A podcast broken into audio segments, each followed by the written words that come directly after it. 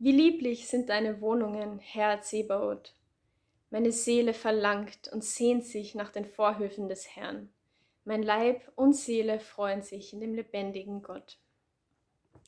Das sind Ausdrücke der Liebeslyrik. Dieser Psalm ist durch und durch geprägt von einem Thema, nämlich jenem der Sehnsucht.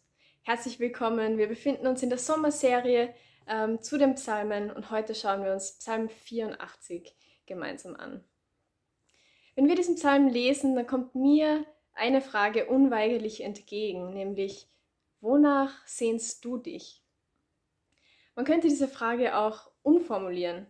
Was ist dir teuer und lieb? Was liebst du?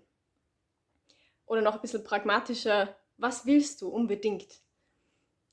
Und ich wage jetzt einmal zu sagen, dass das wahrscheinlich die wichtigste Frage unseres Lebens ist.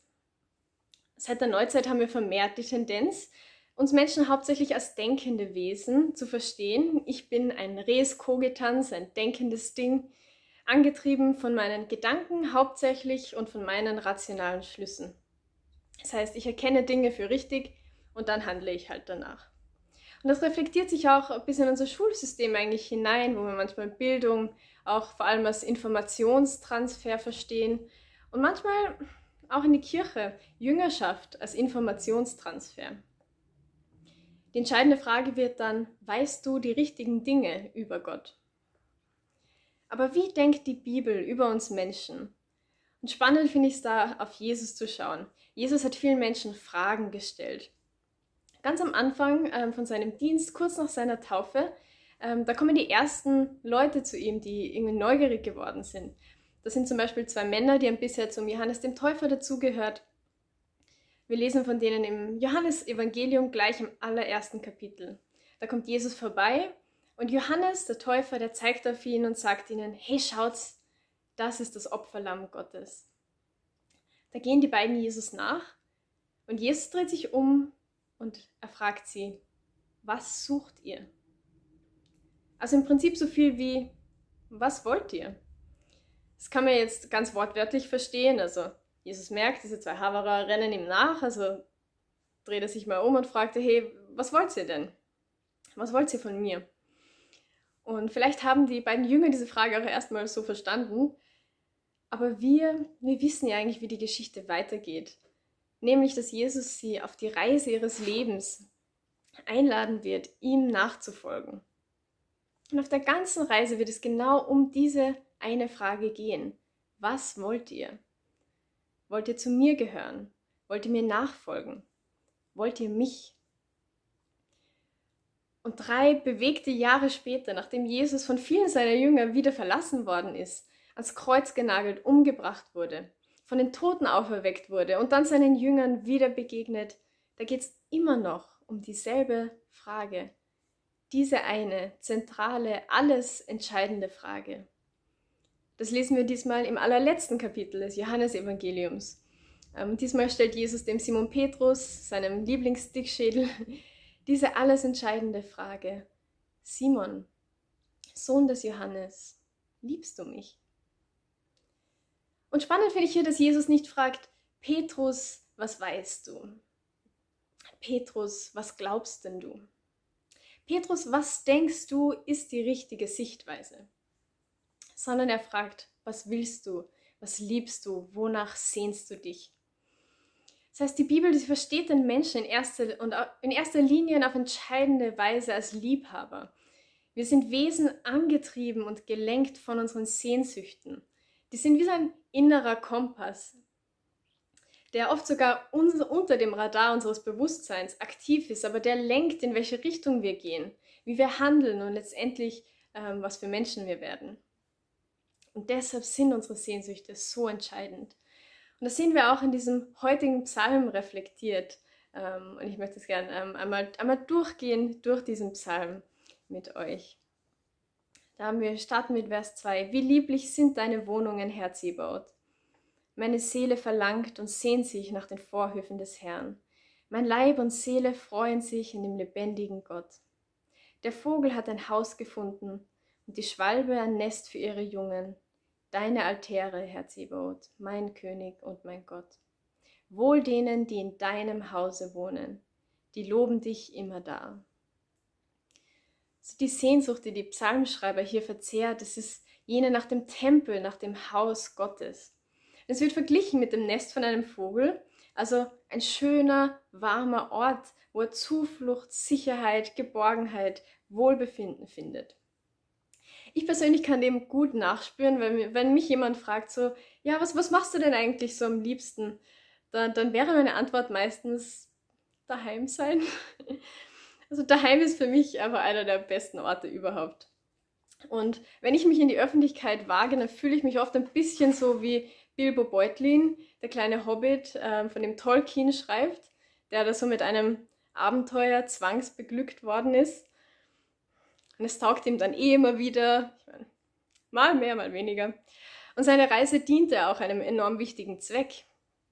Aber wenn er dann abends mit seinen Gefährten im Regen und einem Felsen kauert, da kommt die Sehnsucht auf nach dem Auenland und seiner Höhle, auf seiner Gartenbank zu sitzen mit einer Tasse Schwarztee und seiner Pfeife. All the comforts of home. Das liegt wohl so im Wesen der Hobbits und ich glaube, bei mir liegt es wahrscheinlich an diesem Daheim-Hooker-Gen, das in meiner Familie väterlicherseits stark ausgeprägt ist. Ähm, also jetzt auf Hochdeutsch übersetzt, das Gen der gerne zu Hause Sitzer. Vielleicht kennst du das, diese Sehnsucht, endlich nach Hause zu kommen. Vielleicht bist du ein bisschen abenteuerlustiger als ich und du verträgst viel mehr Aufregung und Zeit in der Außenwelt, bis du dich dann mal wieder darauf freust, nach Hause zu kommen.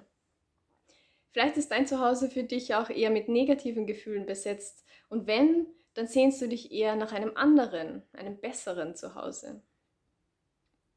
Unser Psalm hier spricht vom Haus Gottes als dieses Zuhause.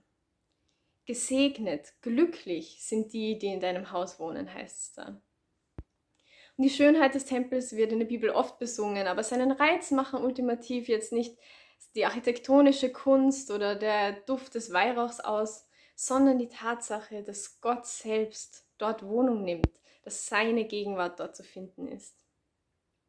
Wir finden in diesem Psalm also nicht nur eine Einladung, sondern auch eine Verheißung, dass die Gegenwart Gottes für uns zu seinem wunderbaren Zuhause werden kann und soll, an dem unsere Seele Geborgenheit und Freude findet.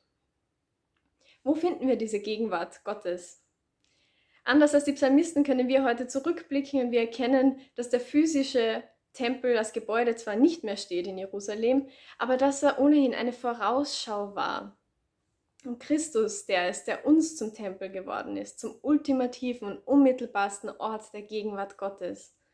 Und nach seiner Himmelfahrt sind wir als einzelne Nachfolger, aber vor allem als seine Kirche, als der gesamte Leib Christi zum Tempel geworden. Der Heilige Geist wohnt in uns. Und wir können uns auf diese Gegenwart Gottes ausrichten, Freundschaft mit Gott pflegen, alleine und gemeinsam.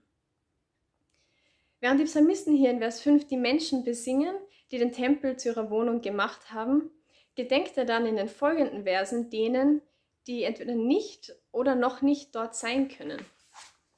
In Vers 6 heißt es, Wohl dem Menschen, dessen Stärke in dir liegt, wohl denen, in deren Herzen gebahnte Wege sind. Oder in einer anderen Übersetzung, Glücklich sind die Menschen, die einen sicheren Platz bei dir finden, Sie gehen schon in Gedanken auf Pilgerreise zu deinem Haus. Wir haben hier in Vers 6 also eine Anspielung auf eine Pilgerreise, auf diesen vielleicht beschwerlichen Weg, aber in Vorfreude hin zum Haus Gottes. Vielleicht achten die Psalmisten hier an Menschen, die sich tatsächlich auf dem Pilgerweg nach Jerusalem befanden, vielleicht aber auch an Menschen im Exil, die diese Reise in ihrem Herzen unternehmen müssen, weil es nicht anders geht. Hier kommt mir in den Sinn, dass ja auch die Kirche, deren Teil wir sind, sich selbst, ähm, obwohl sie sich auch als Tempel Gottes bezeichnet, auch als Pilgerin versteht, als das pilgernde Volk Gottes, das sich noch auf dem Weg befindet. Augustinus hat das so beschrieben, die Kirche schreitet zwischen den Verfolgungen der Welt und den Tröstungen Gottes auf ihrem Pilgerweg dahin. Und genau das sehen wir in Vers 7. Wenn sie durchs dürre Tal ziehen, wird es ihnen zum Quellgrund, und Frühregen hüllt es in Segen. Sie gehen von einer Kraft zur anderen und schauen den wahren Gott in Zion. Herr Gott Sebaoth, höre mein Gebet, vernimm es Gott Jakobs. Also diese dürren Täler des Mangels, des Schmerzes, die wir noch durchschreiten und die noch mehr als real sind. Und doch die Zusage, dass sich auf diesem Weg der Nachfolge Quellen des Segens finden lassen und dass Gott Erfrischungen vom Himmel fallen lässt. Für mich bleibt es ein Paradox, das ich noch nicht ganz durchschaut habe. Das wir aber sehen im, im Leben von Jesus selbst ähm, und auch im Leben von Heiligen, zu denen wir ähm, auf, aufschauen als Vorbilder. Nämlich, dass sich auf diesem beschwerlichen Weg des Kreuzes eine Fülle finden lässt dass der Weg des Kreuzes, auf den Jesus uns ruft und der mit dürren Tälern und Entbehrungen einhergehen kann, letztendlich zum Leben führt. Auch wenn das gegen unsere Intuition zu gehen scheint. Und ich weiß nicht, wie es euch geht. Mir persönlich verlangt es ganz schön viel ab, dem Vertrauen zu schenken. Weil es oft keinen Sinn zu ergeben scheint, weil unsere Lebenserfahrung so dagegen spricht. Und ich würde es wahrscheinlich nicht machen. Ich, ich würde ihm das Vertrauen nicht schenken können, hätte ich nicht diese Zusage, die wir in Vers 12 und Vers 13 ein bisschen versteckt finden. Da heißt es nämlich, Gott der Herr ist Sonne und Schild, er wird kein Gutes mangeln lassen, den Frommen. Wohl dem Menschen, der sich auf dich verlässt. Auch das klingt erstmal wie ein absoluter Widerspruch zu unserer Lebenserfahrung. Wir erleben ja noch die dürren Täler, wo es uns so einiges an Gutem mangelt. Und wieder ist die einzige Möglichkeit, wie wir dem Sinn entlocken können, auf Christus zu schauen, den Höhepunkt der Offenbarung Gottes, der auch unser Interpretationsschlüssel ist für diese Psalmen. Denn in Christus haben wir den Beweis, dass Gott das Allerwertvollste, das er besitzt, uns nicht vorenthalten hat, mich seinen eigenen Sohn. Für mich ist es letztendlich der ausschlaggebendste Grund, warum ich mich trotz des Dürrentals darauf einlassen kann, mit dem Psalmisten zu sagen, Herr Zebaoth, wohl dem Menschen, der sich auf dich verlässt. Wir haben also gesehen, wie die Psalmisten ihre Sehnsucht nach der Gegenwart Gottes ausdrücken, wie sie ihnen ein geliebtes und geborgenes Zuhause ist. Und zugleich befinden wir uns mit diesem Psalm noch auf dem Weg der Pilgerreise, um die Nähe Gottes zu suchen und die Freundschaft mit ihm zu vertiefen, seine Gegenwart unser Zuhause werden zu lassen. Und was uns Mut schöpfen lässt auf trockenen Straßen, ist der Erweis, den wir in Jesus bereits haben, dass Gott uns nichts Gutes hat mangeln lassen in Christus. Soweit zu diesem Psalm, aber zum Schluss möchte ich noch auf eine Frage eingehen, weil wir lesen so viel in diesem Psalm von dieser feurigen Sehnsucht nach Gott. In Vers 11 haben wir, haben wir es wieder, denn ein Tag in deinen Vorhöfen ist besser als sonst tausend. Ich will lieber die Tür hüten in meines Gottes Haus, als wohnen in den Zelten der Frevler. So lieber in Gottes Gegenwart als alles andere.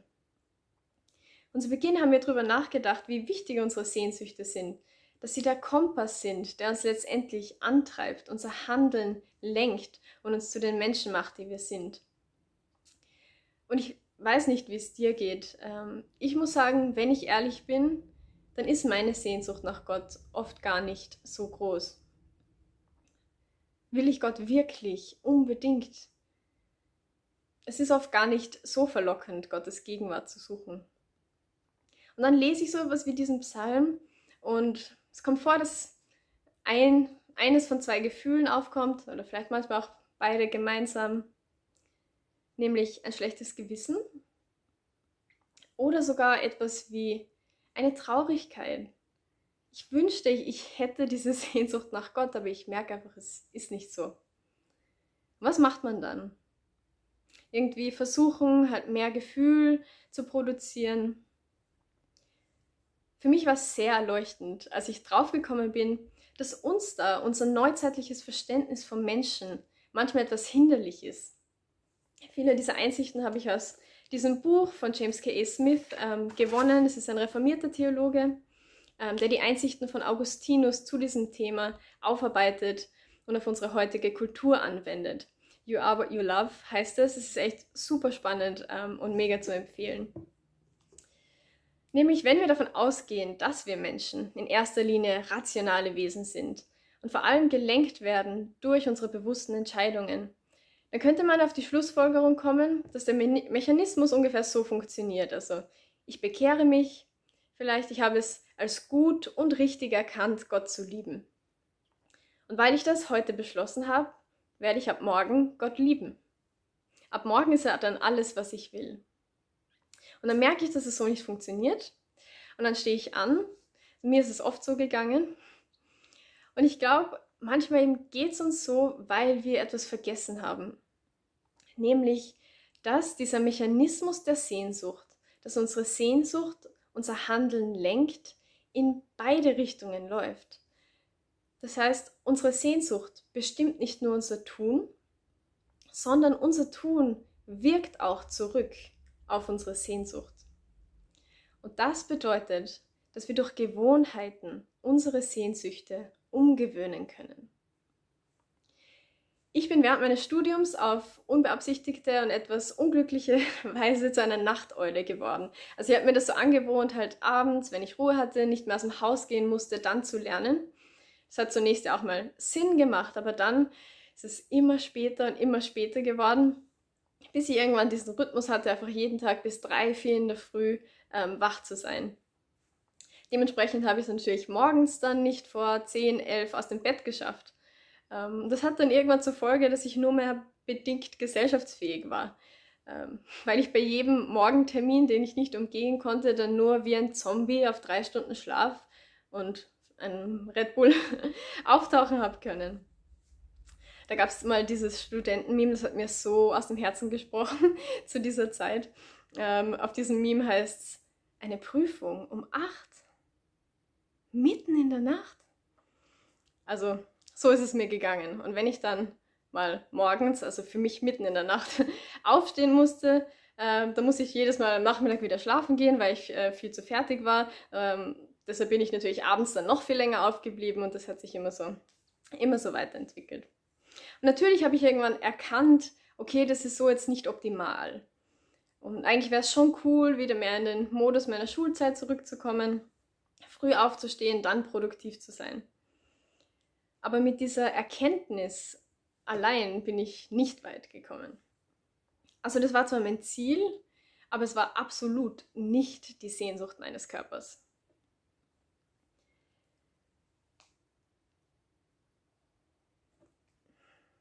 Es war nicht die Sehnsucht meines Körpers, früh schlafen zu gehen und früh wieder aufzustehen. Und ich habe es versucht, immer wieder mich morgens aus dem Bett zu quälen, trotzdem, aber es war so eine Qual und so mühsam und so frustrierend, einfach weil meine innere Uhr so hartnäckig anders eingestellt war.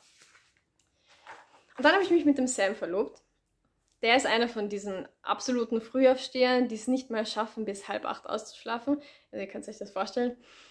Meine Mama hat sich solche Sorgen gemacht. Sie war immer so, Kind, wie soll das nur funktionieren mit euch beiden? Wie soll das gehen? Du bist die halbe Nacht wach und erst den halben Tag wach. Und natürlich, was es gebraucht hat für mich in dieser Zeit, es war eine neue Gewohnheit. Und nicht eine Woche, nicht ein Monat, nicht mal sechs Monate haben völlig gereicht, um meine innere Uhr wieder umzupolen. Aber nach vielen, vielen Monaten kontinuierlicher Umgewöhnung bin ich jetzt an diesen Punkt gekommen, wo ich das, ähm, einfach was vorher eine absolute Qual für mich gewesen ist, wieder lieb gewonnen habe. Nämlich um halb elf im Bett zu sein, damit ich dann die kühle Morgenluft genießen kann, produktiv in den Sta Tag starten und Teil der Gesellschaft sein kann. Und abends sehnt sich mein Körper mittlerweile wieder danach, ins Bett zu gehen und zu schlafen. Und was mir auch besonders geholfen hat, einfach mit dieser neuen Gewohnheit, das war letztendlich mit einem Frühaufsteher verheiratet zu sein, weil Gewohnheiten viel leichter fallen, wenn man sie gemeinsam macht. Und die Kirche praktiziert genau aus diesem Grund deshalb seit Jahrtausenden geisterfüllte Gewohnheiten.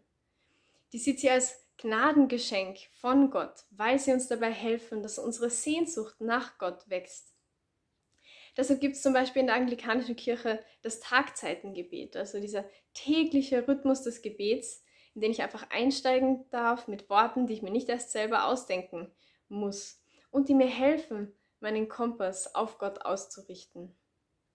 Da bin ich zum Beispiel momentan wieder dabei, einfach das mehr in Anspruch zu nehmen, mehr mich in, auf diesen Rhythmus einzulassen, mich zu beschenken lassen davon. Ein anderes Beispiel wäre zum Beispiel das Kirchenjahr, das wir als Kirche haben, mit verschiedenen Zeiten wie der Fastenzeit zum Beispiel. Eine Zeit, wo wir uns jedes Jahr einige Wochen lang bewusst angewöhnen zu verzichten. Ich gewöhne mir an, Dinge loszulassen.